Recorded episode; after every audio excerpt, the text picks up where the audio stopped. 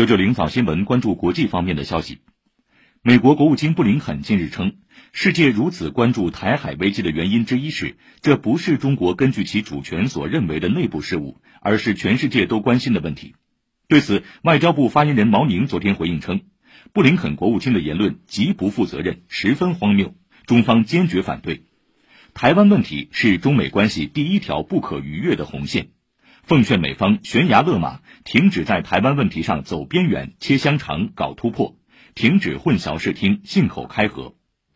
此外，美国白宫二月二十七号宣布，给联邦政府机构三十天时间，从持有的设备中删除抖音国际版 TikTok。对此，毛宁昨天回应称，美国政府应当切实尊重市场经济和公平竞争原则，停止无理打压有关企业。